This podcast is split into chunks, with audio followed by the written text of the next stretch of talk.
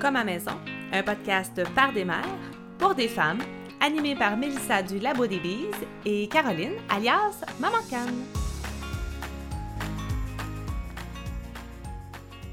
Alors, bonjour et bienvenue à vous toutes. Alors, c'est moi, Caroline, et j'animerai cet épisode numéro 4, toujours en compagnie de ma co-animatrice, Mélissa du projet Labo des Bises. Bon matin, belle amie, en ce dernier lundi de septembre. Comment vas-tu? Ça va bien. Euh, bon matin à toi aussi. Un beau septembre, euh, une fin de septembre, les deux pieds dans l'automne, puis il fait tellement beau en ce moment. Donc, euh, on profite. Tellement. Comment s'est déroulé ton week-end? comment s'enligne ta semaine? le week-end a été pris très relax. On a mis les rénaux de côté. L'école est bien lancée chez nous. On y va graduellement. Puis les enfants, ils n'ont pas tout fait ce qu'il y avait sur leur liste. Ils ont fait des choses qui n'étaient pas sur la liste aussi. Donc, on prend ça en compte, mais, mais l'idée, c'était de reprendre un début de rythme. Donc ça, ça va bien. On revient reposer du week-end. C'est tellement beau. On sait que le froid va arriver, donc on en profite pour aller dehors, fermer les parties de jardin qu'on n'utilise pas l'hiver pour préparer les, les parties qui vont recevoir l'ail, entre autres. On profite de la transition, je te dirais. La nature est en transition, notre vie de famille est en transition, donc on se donne une période d'adaptation. Qui est, complètement nécessaire. Qui est, nécessaire si on veut pas, euh, si on veut profiter de la suite, je pense. Qu'à vouloir euh, s'entêter à continuer toujours de la même façon, des fois on passe à côté de ce qui est proposé. Donc, le fait de, se donner le temps de s'adapter, de réévaluer nos besoins, de réévaluer euh, qu'on veut aussi, bien, ça nous permet de, de mieux profiter de ce que l'hiver va nous apporter, je pense. Tout à fait. C'est mon point de cette semaine, c'est euh, de faire cette transition-là au niveau de notre école maison. Nous, c'est cette semaine qu'on commence. Donc, c'est rétablir le rythme tout doucement. Je pense que ça va être plus dur pour moi que pour les enfants, bien honnêtement. Les enfants m'ont déjà fait part du fait que, toi, maman, quand tu es super motivée, ça, nous contamine puis on devient super motivé nous aussi. Fait que c'est de retrouver ma motivation pour dire, ben nous, nos apprentissages plus formels se font surtout en avant-midi. Puis c'est de délaisser beaucoup le beau temps pour profiter un peu de l'intérieur, puis se remettre un petit peu le nez dans, nos livres, dans nos projets. Et euh, ça va être ça va être mon gros projet de cette semaine, retourner dans cette cette fameuse routine euh, d'automne. Puis euh, tout ce que tu viens de mentionner, je trouve que ça ça amène bien le sujet d'aujourd'hui parce qu'on avait vraiment envie de parler de l'importance que jouent les saisons transitoires. On parle ici automne, printemps, mais aussi du rythme de chacune des saisons de comment on vit ce rythme-là à travers euh, nos journées, nos semaines. Alors, je sais que pour toi, Mélissa, euh, je sais pas pour toi, Mélissa, mais euh, dans mon cas, moi, c'est seulement dans le début de la trentaine que j'ai réalisé à quel point mon corps puis mon esprit suivaient ce beat-là des saisons. Et quand je l'ai réalisé, ça a été vraiment une illumination de dire je suis pareil comme les saisons. C'est pas quelque chose qui m'avait été transmis par mes parents nécessairement, mais quand j'en ai fait la découverte, vraiment, ça a été une révélation. Mais je pense que la plupart d'entre nous, on n'a pas eu cette transmission-là de, sagesse. Moi, j'appelle ça une sagesse. Par nos parents. Nos parents, on était, tu sais, on a grandi dans les années 80-90. On parle de parents qui travaillaient beaucoup, on parle d'enfants qui revenaient. Moi, j'étais pensionnaire, mais mes amis revenaient à l'école, de l'école, prenaient la collation, ils étaient souvent seuls à la maison. C'est l'apparition des services de garde je pense qu'on n'était pas là du tout. C'est le fun que tu aies pris conscience de ça début trentaine. Moi, ça a pris plus de temps encore.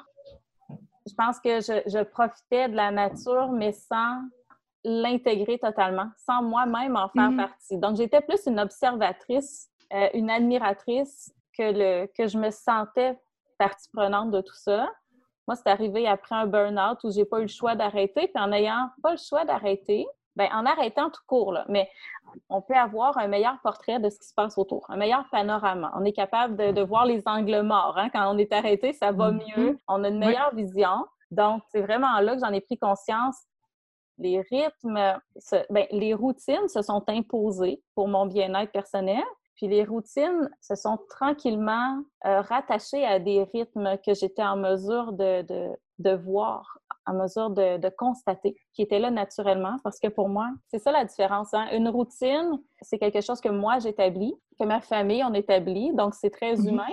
Puis un cycle, c'est quelque chose qui est là naturellement, qu'on a, qu'on a le choix de ramener dans nos vies ou de laisser passer, mais c'est quelque chose qui est là.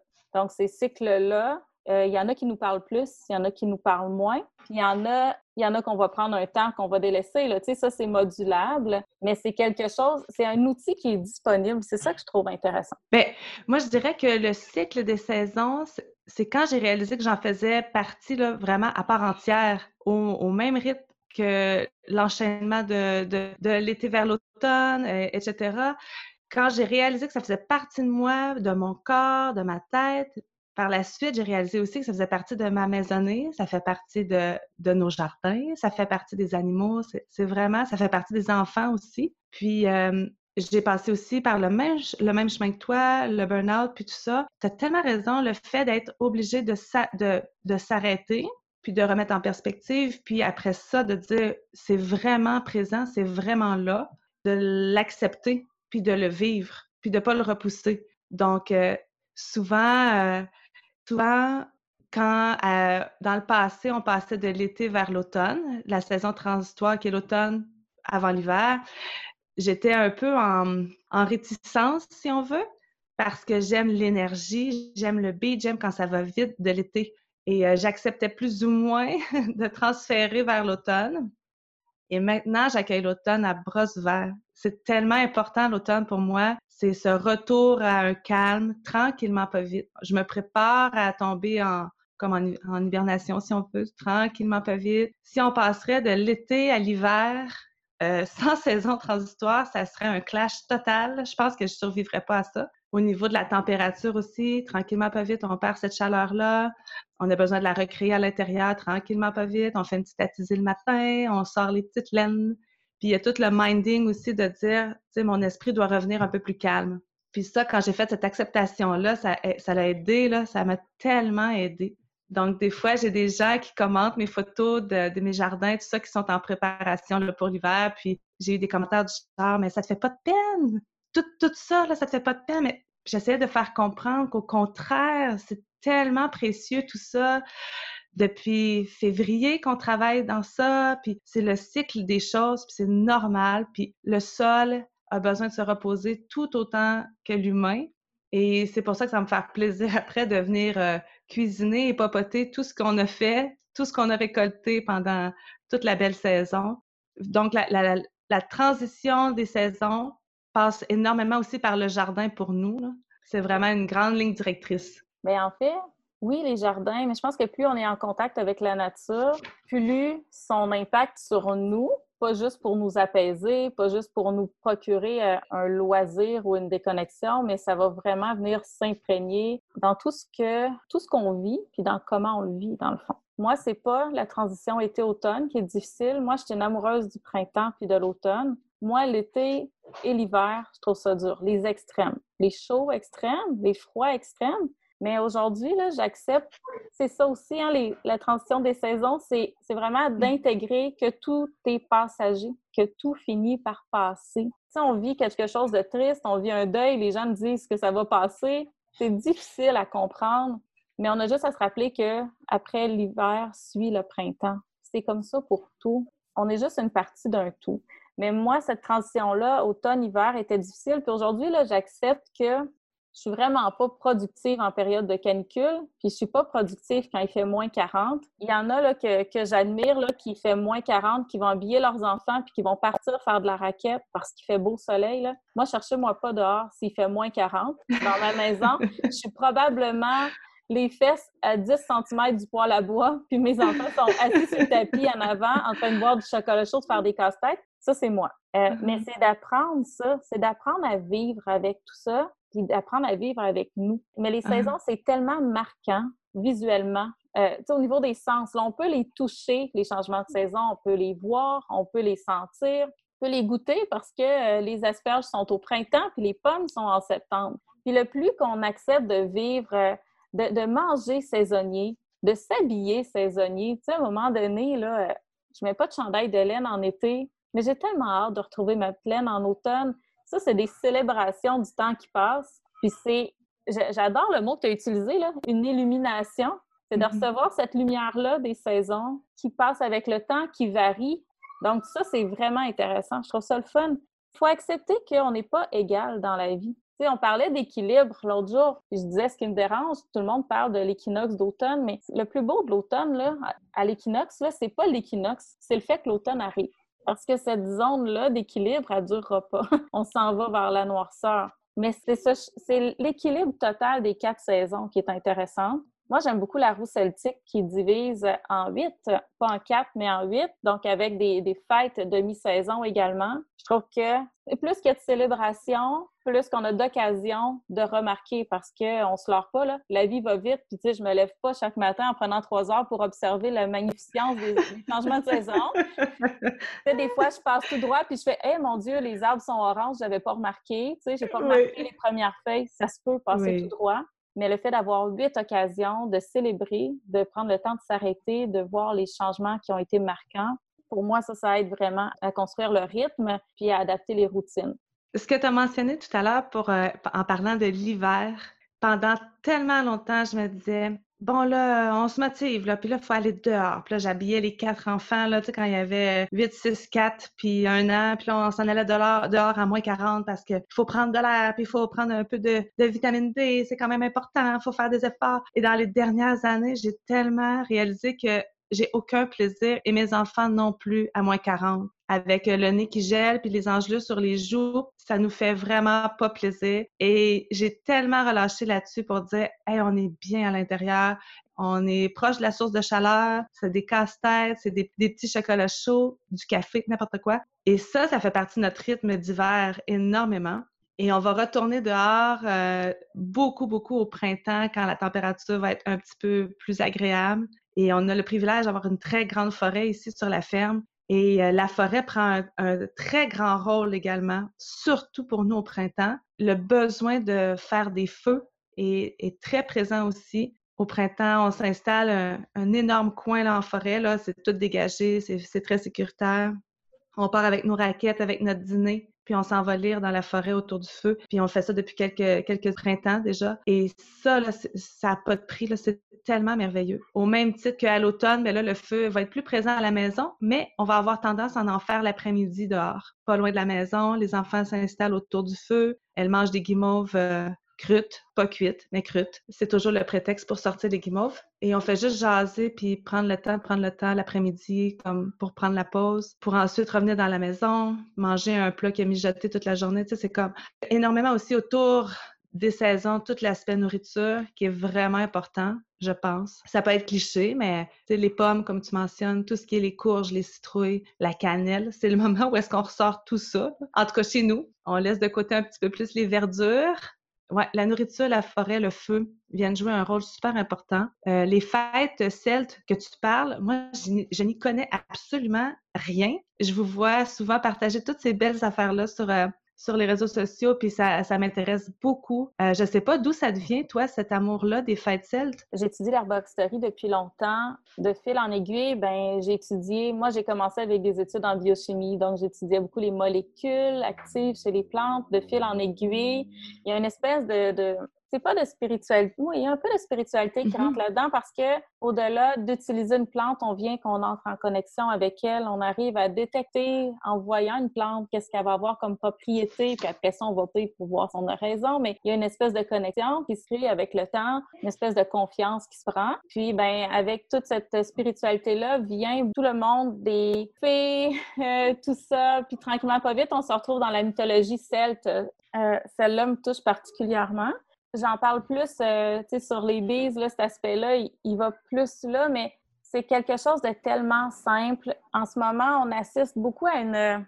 Il y a, une démocratisation de tous ces savoirs-là magiques, mais en mm-hmm. même temps, il y a, il y a une. C'est pas une commercialisation, mais je veux juste dire aux gens que avant de continuer, là, que si vous avez mm-hmm. envie de célébrer les saisons, vous n'avez pas besoin de cristaux, vous n'avez pas besoin d'encens, vous n'avez pas besoin de brûler de la sauge ou du palo santo. Puis si vous pensez que ça, c'est nécessaire, là, venez me voir, on va vraiment en jaser. vous n'avez pas besoin d'aimer méditer assis en tailleur au plein, en plein milieu de la forêt. Ces célébrations-là, ce qui est beau avec ça, c'est qu'on peut se les approprier. C'est que vous pouvez décider le midi d'avoir une intention pour votre dîner, puis ça va faire l'affaire il faut oublier là, de tout ce qu'on voit d'altar avec des bougies, puis des pentagrammes, puis etc. Ça, ça c'est des façons de faire, oui, puis ils sont extrêmement valables, mais ils ne sont pas essentiels. Mais c'est super important que tu le dises parce que je fais partie de ces personnes, ces femmes ou peu importe, personnes, ces humains-là. Euh, j'ai tout le temps l'impression qu'il y a tellement une marche à suivre importante que je me bloque à je me bloque je me dis, je suis quelqu'un qui est quand même assez perfectionniste dans beaucoup de facettes de ma vie. Puis on dirait que si je ne connais pas un sujet de façon super approfondie, je vais me bloquer puis je me donnerai pas la chance d'essayer. Je trouve ça très drôle que tu parles de méditation. Ça m'a été fortement recommandé par ma naturopathe, par des amis très proches qui disent ça va te faire du bien énorme, surtout quand j'ai été dans ma dans mon épuisement.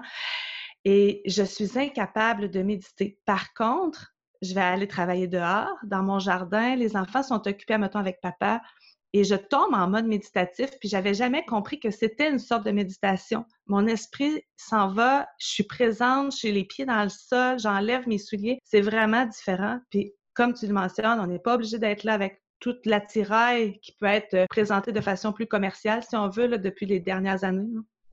Bien, c'est ça. Puis, moi aussi, là, j'ai trouvé une formule de méditation qui me convient, mais ça fait des années que je suis complexée parce que j'arrive pas à faire ce vide-là qu'on me demande. Mais quand je tricote, euh, quand je dessine, moi, c'est là que le vide se fait. Donc, il faut accepter qui on est, puis il faut accepter que c'est aussi valable, nos façons de célébrer les saisons. Mm-hmm. Moi, c'est la rousselle qui me le rappelle. Il y en a d'autres que c'est autre chose. Euh, dans ton cas, je pense que c'est beaucoup le jardin. Puis j'aimais ça, l'image de la forêt, parce que tu parlais qu'au printemps, vous alliez faire des feux en forêt, donc loin de la maison. Hein? Au printemps, on mm-hmm. sort, c'est l'expansion. C'est la vie qui renaît, c'est la vie qui, qui prend expansion. Mais à l'automne, vous faites des feux proches de la maison. Donc, vous ramenez ça à la mm-hmm. maison. Donc, on retourne à, l'intérieur. Ben, tu sais, ça, là, le parallèle entre ce qu'une personne vit au fil des saisons puis, ce, que, la nature vit, ce que collectivement on vit, c'est là. Parce que ça se vit personnellement, ça se vit collectivement. Moi, je rêve d'une société où la cadence ne va pas commencer à s'accélérer en septembre, mais qu'elle va ralentir. Ça n'a aucun bon mm-hmm. sens qu'on on se retrouve en automne avec la rentrée scolaire, souvent la rentrée culturelle, avec euh, toute cette pression-là. C'est vrai ce que tu dis. Il va y avoir l'Halloween, hein? Là, je pense que les mm-hmm. décorations de Noël sont sorties. J'ai entendu parler de ça mm-hmm. sur les réseaux sociaux. La course aux cadeaux est commencée. Euh, les inquiétudes COVID là, cette année, évidemment. Mais c'est quoi cette affaire-là? Pourquoi on se demande pourquoi les gens sont aussi déprimés? Ben, c'est parce que leur corps leur demande de ralentir, mais le, le, schéma social nous demande de, de, carburer comme ça se peut pas. Il y a quelque chose de contradictoire là-dedans, puis la nature humaine devrait être au centre des rythmes de, de notre société. Ça, c'est pas le cas. Mais c'est ça, juste, juste d'accepter. On est dans une société où est-ce qu'on ne prône pas le ralentissement. Au contraire, ça devient contre-productif si l'être humain tente de ralentir ou de se poser ou de prendre une pause. Pendant tellement longtemps, ici, au sein de notre famille, moi puis mon chum, on ne se permettait pas de prendre des pauses. Et euh, à un moment donné, on s'est dit, mais on court après quoi? On court après quoi? Euh, il va toujours avoir quelque chose à faire, il va toujours avoir un nouveau projet en branle, il va toujours avoir quelque chose. Donc, c'est devenu quelque chose de primordial. Quand on se retrouve en famille, tous les après-midi, on prend le temps de prendre une pause, que ce soit 15 minutes, 30 minutes, une heure.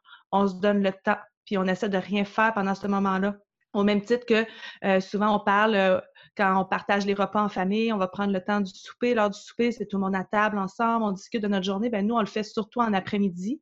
On le fait aussi à l'heure des repas, mais euh, on s'est permis ça. Puis on le voit pas comme quelque chose de contre-productif, on le voit comme quelque chose de nécessaire. C'est le moment où est-ce qu'on prend le temps de recharger les batteries tranquillement, de se mettre tout le monde à jour. Ça va-tu? T'as-tu fait de quoi aujourd'hui qui t'a plu? Qu'est-ce que tu veux faire? Euh, euh, je trouve que c'est une belle mise à jour au cœur d'une journée qui peut être souvent super euh, chargée ou qui a été rapide, justement. Mais quand on regarde la société, je vois pas, euh, je vois pas le moment qui est privilégié au niveau de la société, je parle, pour prendre le temps de prendre le temps. Je ne vois pas où est-ce que ça peut être, à part peut-être des semaines de vacances pendant l'été que les gens attendent impatiemment. Mais encore là, ça devient une course à, sortir, à faire des activités, il faut se tenir occupé. Les gens ne sont pas habitués de se laisser poser. Bien, et pourtant, hein, on a le contre-productif facile parce que, selon moi, y a-t-il quelque chose de plus contre-productif de demander à quelqu'un de s'épuiser pour qu'il donne son, de son, pour qu'il fasse de son mieux, pour qu'il donne le meilleur de lui-même? Ben, on obtient juste le meilleur d'une personne épuisée. On n'obtient pas le meilleur d'une personne, c'est tout court. Mm-hmm. Ça, ça c'est épouvantable. Puis, puis moi, de ce que je parle souvent sur mon blog, c'est arrêter d'attendre les vacances pour vous reposer. Combien de personnes qu'on a vues travailler comme des déchaînés, tomber à la retraite, tomber malade? Bien, c'est un peu la même chose, ma petite échelle. C'est-à-dire que si on travaille de façon effrénée toute l'année, en, rêvant de nos vacances, bien, il y a des chances qu'on ait besoin de se reposer durant nos vacances de façon euh, importante, là. Mmh Mais il y a aussi des chances qu'on ne le fasse pas justement parce qu'il y a la course au, au, voyage, aux sorties, au divertissement qui rentre en ligne de compte. Mais c'est quand on se repose dans tout ça il y a aussi l'idée du 8 à 4. C'est sûr que ça ne simplifie pas les choses. Quand quelqu'un mm-hmm. travaille de 8 à 4, 5 jours semaine, ben c'est peut-être pas un moment de qualité, de détente de qualité le soir quand tu arrives euh, avec les devoirs, avec euh, les bains, avec les enfants qui ont eu leur journée dans le corps, qui ont besoin de décanter aux autres aussi. Donc, c'est sûr que c'est pas, pas magique d'implanter des, des routines dans notre vie puis de s'intégrer des rythmes comme ça mais puis, de faire partie des cycles. Mais chaque petite action qu'on fait dans ce sens-là, je pense que ça peut venir vraiment apaiser les contre-coups des exigences puis de la pression qu'on peut subir au quotidien. Totalement. Puis dans euh, nous ici, on doit conjuguer avec euh, Dominique, mon conjoint qui travaille, tu sais, un horaire quand même euh, important dans la semaine. Et comme tu le mentionnes, c'est difficile d'amener ce, ce, temps de repos-là au retour. C'est quand même difficile. Mais je pense qu'on finit par y arriver quand même. Et euh, une des choses que j'ai fait, en tant que maman qui est en charge principalement des enfants, si on peut dire, si on regarde, euh, si on compare en termes d'heures, c'est moi qui est présente au quotidien beaucoup plus avec les filles. Et à un moment donné, j'avais chargé beaucoup notre horaire, euh, surtout en école maison. On, on, veut tellement offrir de choses à nos enfants parfois, puis à un moment donné, ça vient nous sortir de la maison. Puis il y a eu une période où est-ce que l'école maison était même pas dans la maison, elle était partout sauf dans la maison. Ça a été une grande course que je me suis imposée. Et mmh. euh, la journée, j'ai réalisé, euh, ben, l'école maison, ça peut surtout être aussi à la maison. On parle pas nécessairement de cahier, on parle d'expérience de vie. Ça peut se passer chez nous et euh, sur le calendrier quand il y a quand il y a un rendez-vous ou une journée quand il y a une journée de rendez-vous ou une journée d'activité, mais le lendemain je ne mets jamais rien. Je me donne toujours une journée pour on reste à la maison et je m'oblige à le faire. Donc, des fois, je vais avoir des invitations pour quelque chose et je vais les refuser, pas parce que mon horaire est chargé, mais parce que mon horaire est occupé par une journée, un temps de repos. Puis ça, ça a vraiment amené du bon puis du doux dans mon quotidien de maman d'école maison, mais de femme aussi, parce que c'est nécessaire, parce que j'ai réalisé que c'est nécessaire, puis j'ai vu que c'était nécessaire pour mes enfants aussi. Bien, mettre le repos à l'horaire. Mhm. C'est ça l'idée. L'idée, mhm. c'est de donner une valeur aussi importante au repos qu'à la performance, qu'au travail, qu'au divertissement. C'est pas une perte de temps. Ma grand-mère, elle disait toujours c'est une perte de temps dormir. Ben non, c'est pas une perte de temps dormir. C'est pas une perte de temps de passer une soirée assise sur un divan avec son chum ou avec ses enfants. C'est correct aussi de se faire dire qu'est-ce que tu as fait hier? De dire ben rien, pas parce que j'ai rien fait, mais parce que j'ai rien fait de significatif ou de flamboyant. Tu sais, cette permission-là est intéressante. Puis moi, c'est l'ensemble des deux. Donc, c'est l'ensemble des cycles qui sont faciles à percevoir puis qui, qui s'imposent. Puis cette permission-là aussi de me dire, OK, tu as le droit d'être parti du mauvais bord et tu peux revenir quand tu mm-hmm. veux. on n'est pas obligé d'attendre à la prochaine saison pour se reprendre en main. C'est ça qui est merveilleux. C'est ça qui est super intéressant dans le temps. moi, ça, c'est les deux concepts. tantôt, on parlait de roue celtique, tout ça. Ben, c'est ces deux concepts-là ensemble, de, de l'instant volatile, puis de, de, la roue, je te dirais, qui me nourrissent le plus. Puis il y a plein d'autres cycles. Mais c'est ces deux-là auxquels... C'est mes piliers, je te dirais. C'est juste le fun. Parce que je pense que tu disais tantôt, il n'y a pas de. On s'attend des saisons, on s'attend à ce que les saisons arrivent, on le sait, on arrive à telle période, bon, les feuilles vont tomber, OK, bon, on devrait avoir de la neige éventuellement, mais il y a quand même un non-équilibre à travers tout ça, comme tu le mentionnais, une journée à l'autre, il y a tellement de choses qui peuvent arriver, surgir de n'importe où, n'importe comment, on perd le fil, ça va vite. Puis il n'y en a pas de constance dans le fond, mais c'est en se rattrapant à chacune de ces secondes de possibilités qu'on peut créer un certain équilibre. Il n'y a pas de constance parfaite, il n'y a pas de perfection tout court. Mais oui, il y a un équilibre. Tu sais, en ce moment, je ne sais pas si c'est comme ça partout, mais nous, nos, poules, ils font vraiment dur. Ils perdent vraiment des plumes. C'est la nuit. mais c'est correct de perdre des plumes. C'est mm-hmm. correct de moins filer à l'automne. C'est correct de savoir qu'on n'est pas à notre meilleur. C'est correct aussi. C'est passager là où c'est pas bien, c'est quand on voit plus, quand on n'arrive plus à concevoir que c'est passager, quand on n'arrive plus à concevoir que c'est juste une période de transition qu'on a besoin, puis quand ça s'installe, puis ça devient lourd, tu sais. Mm-hmm. Mais, c'est correct, des fois, de pas être à notre mieux, là. Tu sais, mes poules, ils s'empêchent pas de sortir, puis ils s'empêchent pas d'aller manger parce qu'ils font dur, mm-hmm. Ils savent qu'ils perdent mm-hmm. les plumes, ils vont en avoir des nouvelles qui vont pousser, puis ça va prendre un temps avant qu'ils reviennent aussi belles que cet été. C'est correct. Tu sais, la forêt nous inspire, mais les animaux, moi, les animaux, là, me, me ramènent vraiment à ces cycles-là les poules, ils sortent pas quand il fait moins 40. Je me dis que j'ai le droit de pas sortir. Ils sortent pas en période de canicule. C'est ça, à un moment donné, c'est d'accepter euh, qu'on fait partie d'un tout. Mm. Qu'on est un individu unique dans un grand tout, tu sais, puis de respecter qui on est au travers tout ce, mouvement-là porteur qui, qui emporte tout le monde dans son sillon.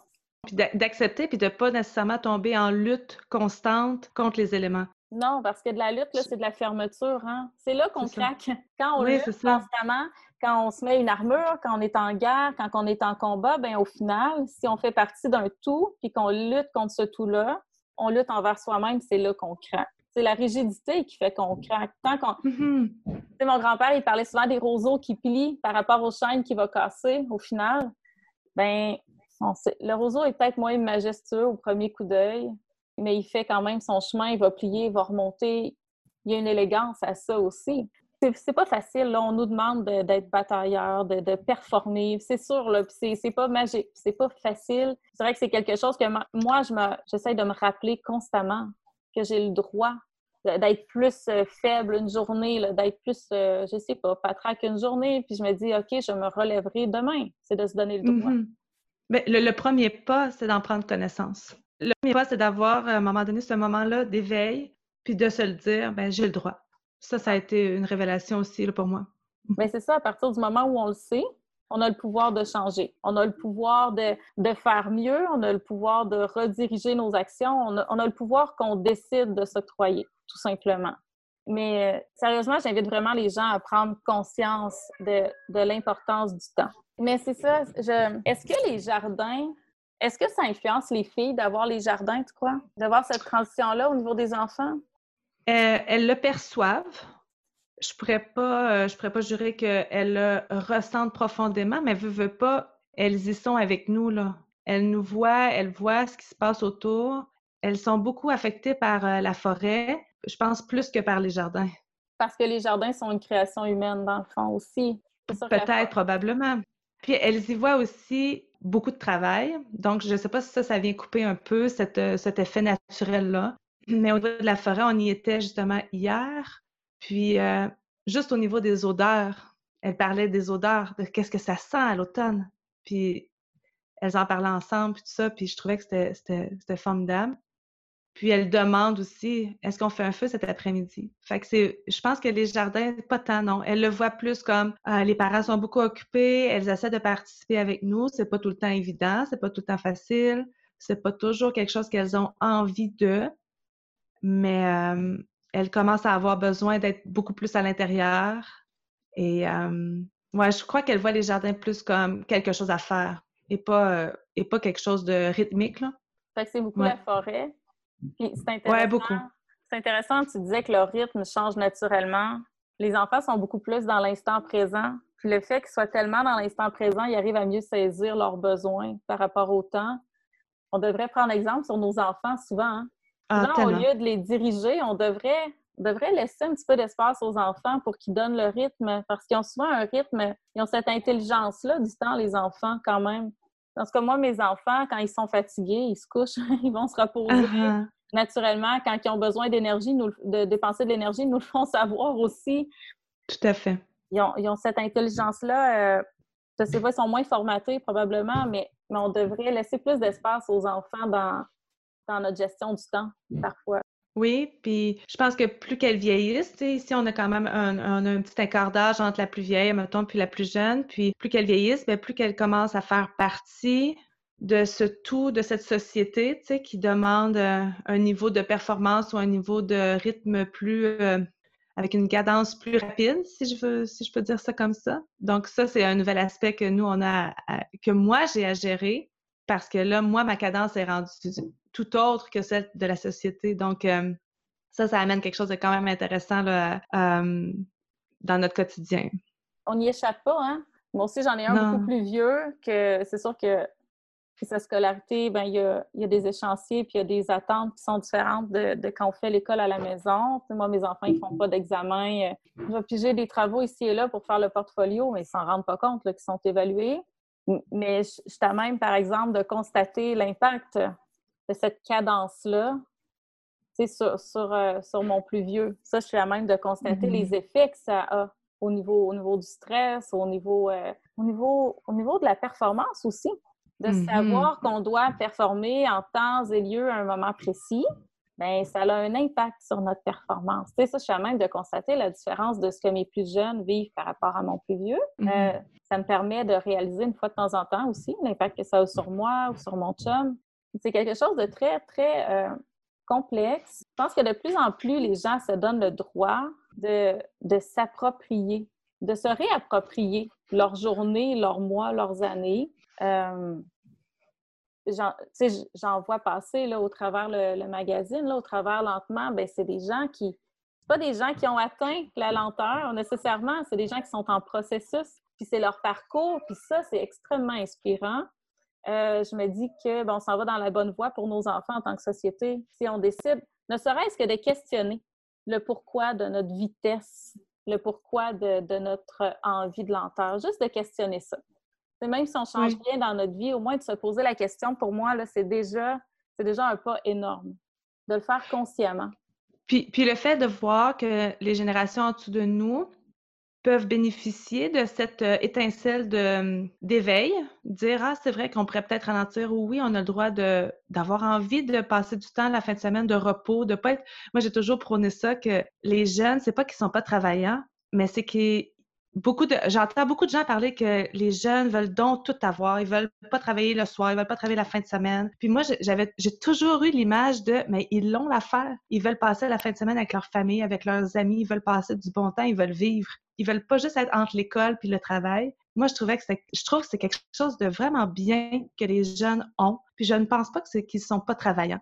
Je pense qu'ils ont quelque chose que peut-être notre génération et les générations précédentes n'avaient pas. Et je crois que ça va être bénéfique pour le futur, pour notre futur à tous en tant que société. Tu sais, pourquoi ça serait pas bon de tout avoir? Tu sais, de, mm-hmm. tout avoir ce que tu as besoin.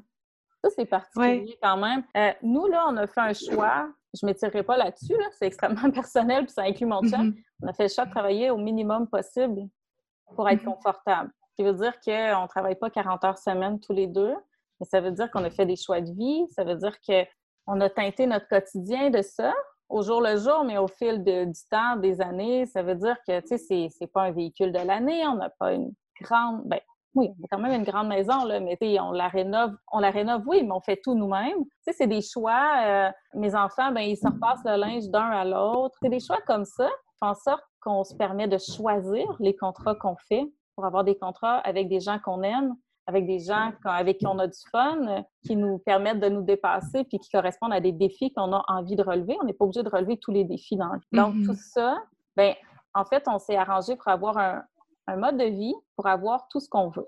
Vous avez créé votre propre rythme. Oui, puis, puis on, peut avoir l'air paresseux aux yeux de certains, on peut avoir l'air de des bébés gâtés aux yeux de certains. Mais moi, mes enfants, quand papa travaille deux jours de suite, là, ils se peuvent plus parce qu'ils ont rarement vécu ça. Ils sont habitués d'avoir papa le plus possible à la maison. Ils sont habitués à ce rythme-là. C'est le rythme qui nous convient. Donc, c'est ce que mm-hmm. nous, on veut. C'est pas ce que tout le monde veut, c'est ce que nous, on veut. Et oui, on a fait notre vie en se disant, on va essayer d'avoir le plus possible ce qu'on veut. On veut tout avoir. On veut avoir une carrière qui nous allume. On veut passer le mm-hmm. plus de temps possible avec nos enfants. Euh, on veut avoir une maison qu'on aime. Bien, tout ça, on arrive à l'avoir en ayant fait des choix qui nous conviennent aussi. Donc, pourquoi ne pas tout vouloir dans la vie? Puis pourquoi ne pas le valoriser chez les plus jeunes qui sont déjà allumés puis qui savent déjà que c'est ça qu'ils souhaitent? C'est ça que je trouve, euh, je trouve le fun. Ben oui, c'est ça. Donnons-leur donc la chance de, de, de, brasser le moule un peu, Puis oui, ça va être confrontant, c'est sûr. Pour nous, pour les générations qui étaient là euh, avant nous autres aussi, là, c'est sûr que c'est confrontant.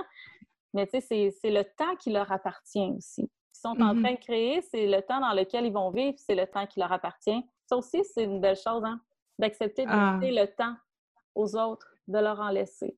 Oui, puis de créer un nouveau rythme de société peut-être, qui sait. Ben oui, qui sait? Tu sais, pour le mieux, pour le pire, mais tant qu'on le fera pas, on le saura pas. Donc, euh, faut leur le laisser temps- leur chance. donnons-nous le droit et le temps de rêver. hein? Tout à fait. Puis, euh, en parlant de rythme, on va faire notre segment coup de cœur. Est-ce que ça te Ouais. parle? Oui. OK, euh, je vais commencer. Moi, j'avais envie de partager une des personnes qui m'a initiée à l'idée d'avoir un rythme qui suit un peu les saisons. C'est dans mes premières lectures que j'ai faites sur ce sujet-là. C'est une blogueuse, auteure et éditrice du magazine Taproot qui vient du Maine. Elle se nomme Amanda Blake Soul, connue sous le nom de Soul Maman. Et j'avais découvert son blog il y a plusieurs années dans mes tout débuts d'école maison. Euh, c'est une maman homeschooler de cinq enfants, si je me trompe pas. Et elle a écrit un livre qui s'appelle The Rhythm of Family, qui a vraiment été une inspiration pour moi. Euh, puis là, j'en parle, puis je regrette euh, que dans ma rage de minimaliste, euh, j'ai vendu ce livre-là. Mais elle parcourait les mois de l'année en photo puis en texte super inspirant. Et euh, je crois qu'on pouvait même lire des textes de son conjoint dedans. Et euh, c'était euh, enjolivé de magnifiques photographies, de recettes de cuisine saisonnales, puis d'artisanat, tout ça. C'est un très beau livre pour s'imprégner du rythme des saisons. Alors, c'est mon coup de cœur à moi. Je sais pas si euh, Soul Maman et Soul Papa savent euh, l'effet qu'ils ont eu au Québec, mais, Ah. mais moi aussi, ils ont- cette femme-là a changé ma vie. Euh, mon plus vieux a l'âge de son plus vieux, à peu près. Mhm. Et Je me rappelle de ses photos avec ses enfants assis sur son îlot de cuisine en plein milieu de la ville. Je l'ai tellement vu évoluer. Cette femme-là euh, m'a touchée droit au cœur. Puis, euh, ouais, elle- elle- écoute, elle a même teinté mon, ma carrière parce que je suis partie dans le blog puis dans l'édition à cause d'elle. Donc, euh, oui, écoute, ça pourrait être un coup de cœur euh, mutuel. Vraiment. Ah, elle- elle- c'est une femme vraiment inspirante. Puis euh, moi aussi, si je me souviens là, quand j'ai démarré dans le nid de Maman Cannes, c'est vraiment grâce à son blog à elle, ça m'a inspiré à faire autant. Puis j'essayais de me dire, moi, ça me fait tellement bien de lire cette femme-là, puis de voir ces photographies-là. J'aurais le goût que quelqu'un d'autre lise ce que j'ai à dire, puis qu'il se sente comme ça. C'est vraiment dans cette optique-là qu'est née Maman Cannes. Puis euh, vraiment, là, sur le maman, euh, ah, je pense qu'au au- surtout au niveau aussi des mamans homeschoolers au Québec, celles qui sont présentes depuis euh, une dizaine d'années et plus, je crois que cette femme-là a vraiment changé le courant des choses. Oui, vraiment. Moi, je vais aller dans un autre ordre d'idée, euh, quelque chose de beaucoup plus nouveau. J'ai envie de vous parler du Art Rise Movement. Moi, j'ai jamais été capable de méditer, comme je vous disais, mais je, je sentais que j'avais besoin de me trouver une façon de décrocher. J'ai pas toujours le temps de tricoter. J'avais besoin de quelque chose qui allait me ramener à un claquement de doigts quand j'étais trop pris dans ma tête. Puis c'est le Art Rise Movement qui a été euh, fondé par une Montréalaise d'origine qui est maintenant basée aux États-Unis qui est une méthode de méditation avec respiration. Donc, on amène, on amène, on respire puis on amène dans notre cœur. Là. En gros, c'est ça. C'est plus complexe un petit peu, mais je vais, on va mettre le lien puis je vais vous inviter à la découvrir. C'est une femme vraiment euh, lumineuse, charmante, euh, qui a un podcast aussi. Honnêtement, je, je pensais jamais méditer jusqu'à temps que j'écoute son podcast. J'ai écouté un épisode, je suis tombée en amour, puis j'ai dit j'en veux Ah. plus, j'en veux plus. Euh, là, je suis en train de faire la formation. Maintenant, il y a trois Québécoises, si je ne me trompe pas, qui la donnent en français. Donc, euh, ce que je vais vous dire par là, je vais vous partager cette méthode-là dans, dans nos liens. Mais si vous avez déjà essayé de méditer et que ça ne fonctionne pas, ça ne veut pas dire que vous ne pouvez pas méditer. Ça veut juste dire que vous n'avez pas trouvé la façon qui vous convient. Puis forcez-vous pas à méditer. Tapez-vous pas sur la tête à méditer. Là, c'est tellement pas l'objectif. Faites juste vous dire que ça, c'est pas pour vous, mais gardez, gardez l'esprit ouvert à, à rencontrer la méthode qui va vous convenir un jour, parce que ça peut vraiment faire du bien. Euh, c'est magnifique, je la connais pas, donc je vais aller, je vais, aller la voir, c'est certain. Et euh, donc l'épisode tire déjà sa fin. Euh, si vous avez envie de poursuivre la discussion avec nous, si vous désirez retrouver tous les liens puis les informations qu'on a parlé pendant l'épisode, on vous invite à venir nous rejoindre sur Instagram comme à maison, com.a.maison. On vous prépare plein de belles choses pour les semaines à venir aussi. Et c'est principalement sur Instagram que vous serez les premières à tout savoir. Vous êtes également bienvenus à vous y abonner et surtout à partager comme à maison avec une autre femme ou une maman que vous connaissez à qui on pourrait apporter ne serait-ce qu'un peu de douceur dans sa journée. Alors, on se retrouve très bientôt. Merci, chère amie, d'avoir été là. Merci à toi. Bonne journée.